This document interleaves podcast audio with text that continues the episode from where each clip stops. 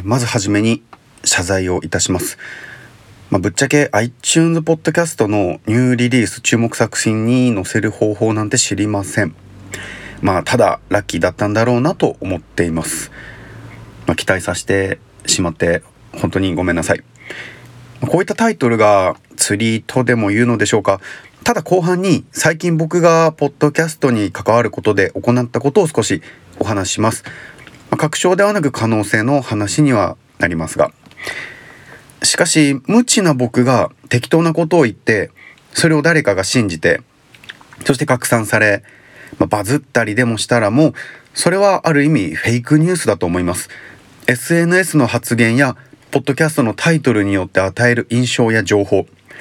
それが規模は小さくともフェイクニュースのようなものにもなり得る。ネット上での発言でしたり、SNS もそう、LINE グループもそう、一言が人に影響を与え、感情を良くも悪くも動かし、ま、時に希望を与え、時に傷つける。スマホやネットが当たり前になった現在では、その意識が低くなってきていると言われていますね。僕の今回のツイッターの発言によって、普段とは違う方々からのコメントやいいねをたくさんいただきました。少なからず何か影響を与えたということです。しかし内容は、ニューリリースや注目番組に乗る方法を話そうかななんていう慢心ですね。少し偉そうな文章で。さらにそれをマネタイズなんてしたらもう傲慢かなと思います。なぜなら自分は無知なのにだからです。実際知っていたら、まあ、隠したりなんてしないと思いますけどね。気軽な知識を信じすぎて自分を見失わないようにその本質を見抜く意識を持とうと自分に最近言い聞かせて、それらが今の日本人には足りないものではないかなと思います。フェイクニュースの話を僕の好きな番組3人ごとというポッドキャストに最近ゲストで呼んでいただきまして話をしました。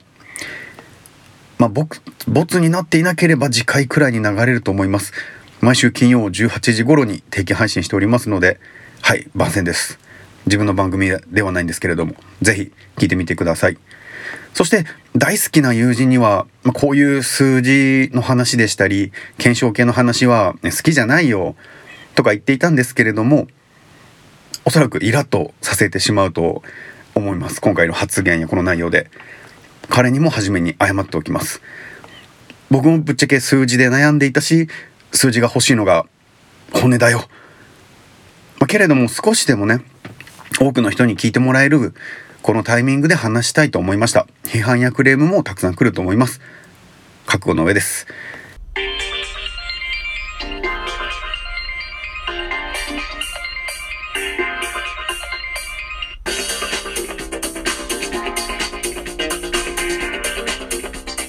えー、さて話は変わります。林修さんが言いました。失敗する人の特徴は3つあります。情報のなさ慢心思い込み。芸人のキングコングの西野昭弘さんが言いました。成功するにはこれらが必要です。情報力自信広告。情報について少しお話をします。情報をマネタイズすることは、まあ、ビジネスの方法としてあることだと思います。よくブログなどである情報について書いてあって、まあ、僕自身も参考になってよく見て助かっていることもあるんですけれども下の方に行くとこの続きを詳しく知りたい方は月額何万円で何千円でメルマガ購読してください。文章を購入してくださいなど。まあ単純に賢いなと思いました。しかし内容が金額に伴わなければ口が悪い言い方になりますけど詐欺に近いかなと思います、まあ、冗談でも僕の場合僕自身の知識や情報に値段をつけようとは全く思いません。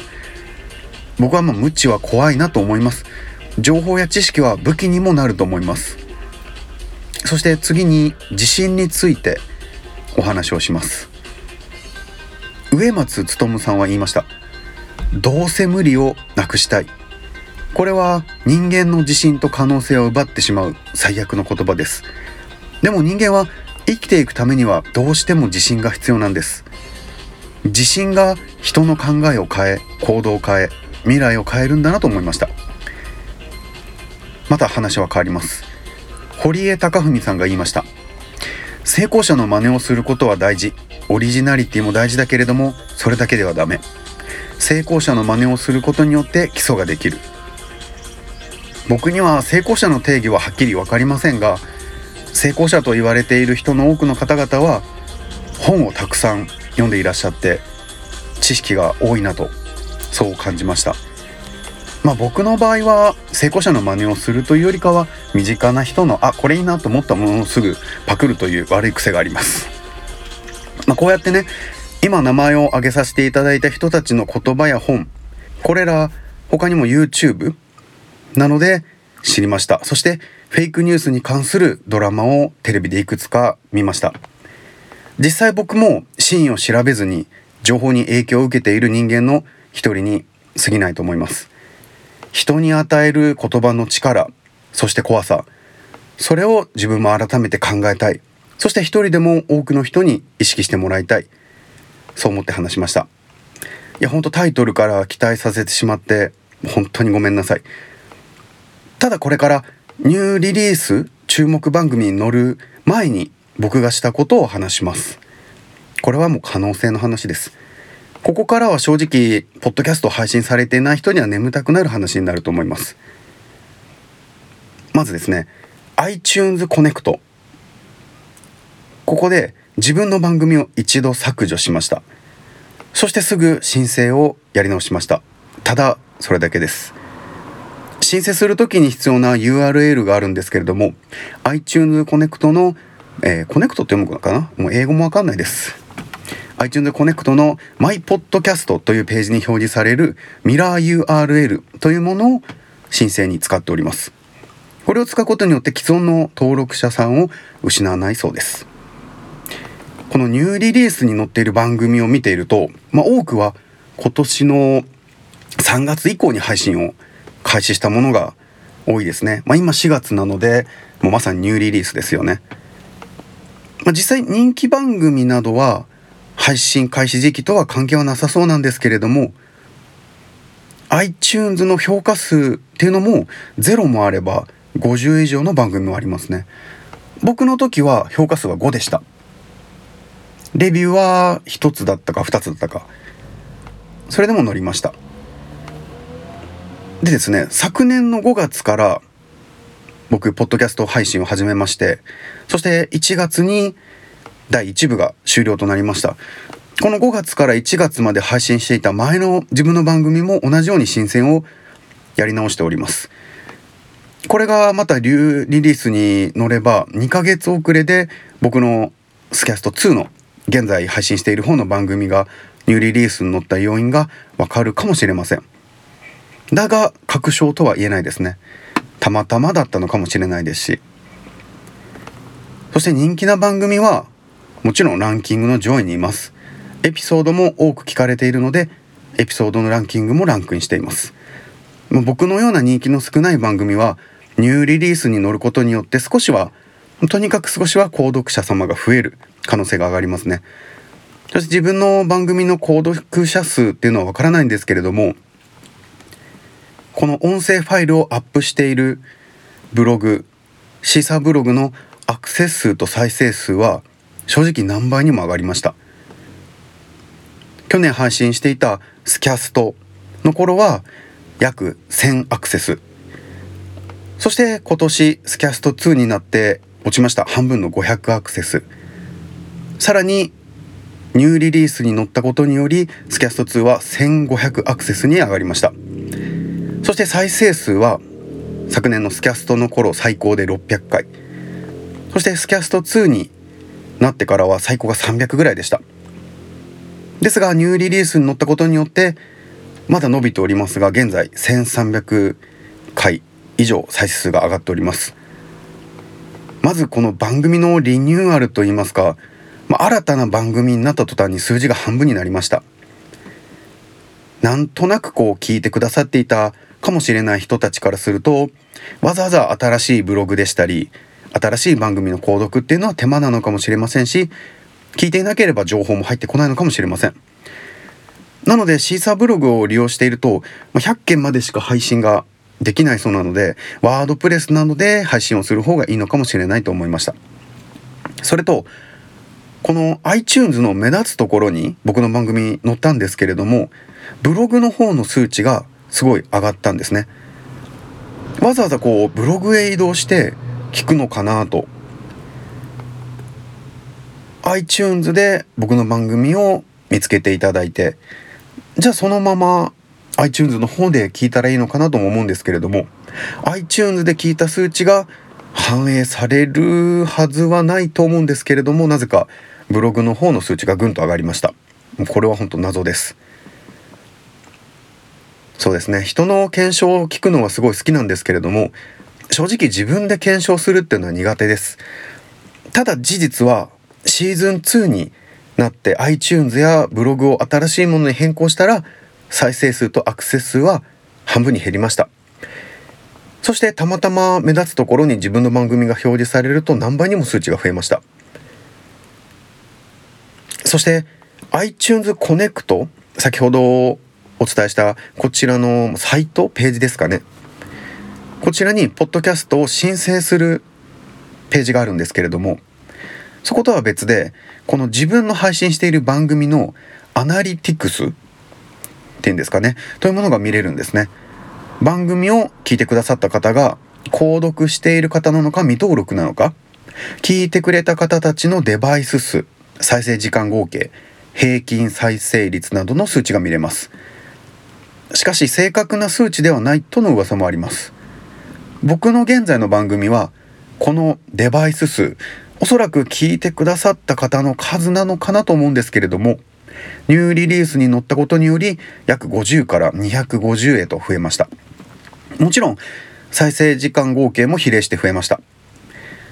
けれども再生率おそらく番組をどの辺りまで聞いてくださったかのこのパーセンテージが80から90だったものが50から80へと減りました。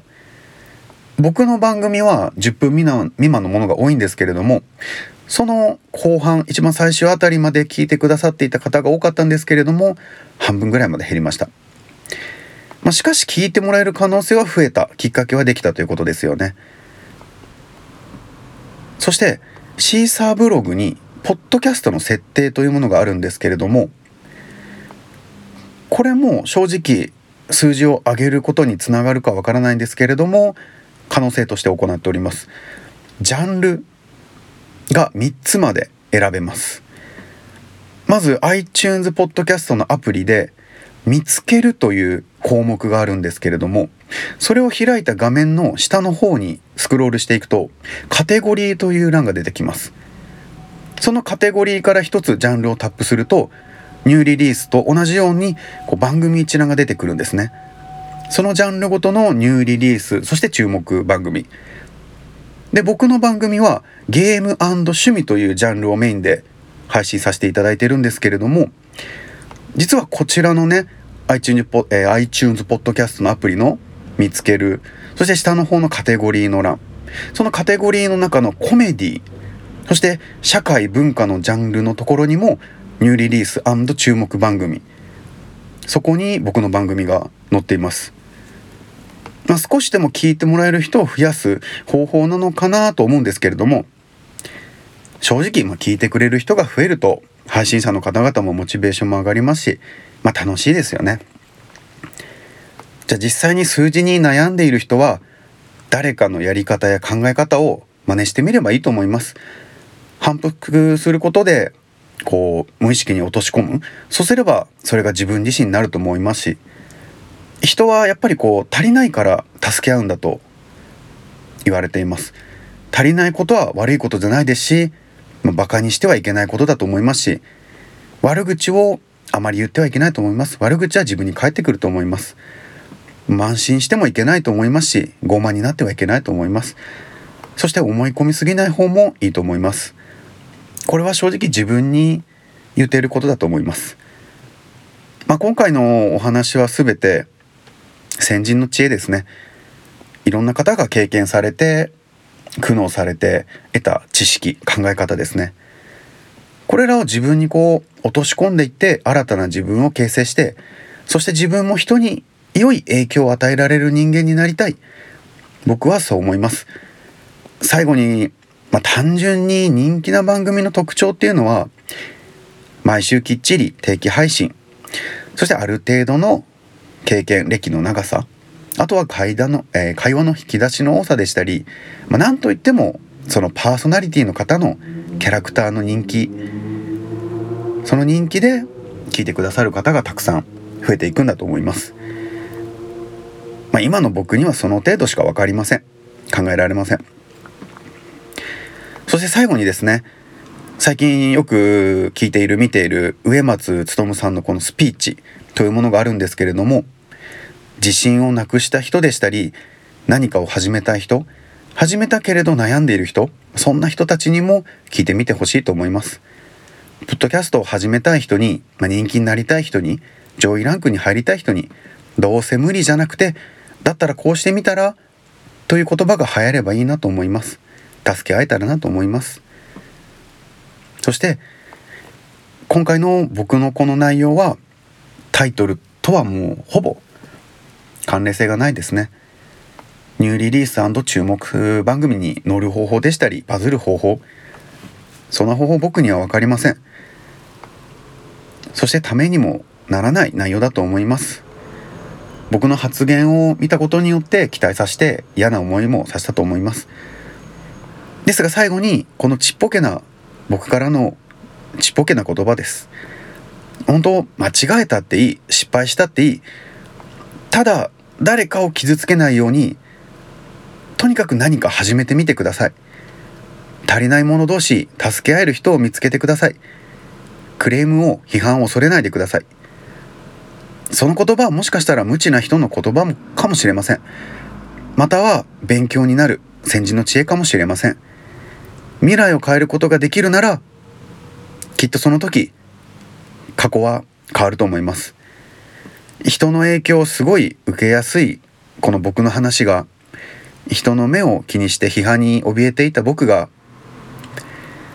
本当平凡な4歳の息子と1歳半の娘とそして嫁のいるただのトラック乗りのポッドキャスト配信している33歳の男の言葉がネットを使って誰かにいい影響を与えることを願っております。以上が今回のお話になります。長々とお付き合いいただきましてありがとうございましたもう本当ポッドキャスト自分の番組をより良くしようと思っている方々には全くためにならない内容でしたが配信されている方も配信せずにこう聞いて楽しんでいる方にも皆様に良いポッドキャストライフが訪れることを願っております。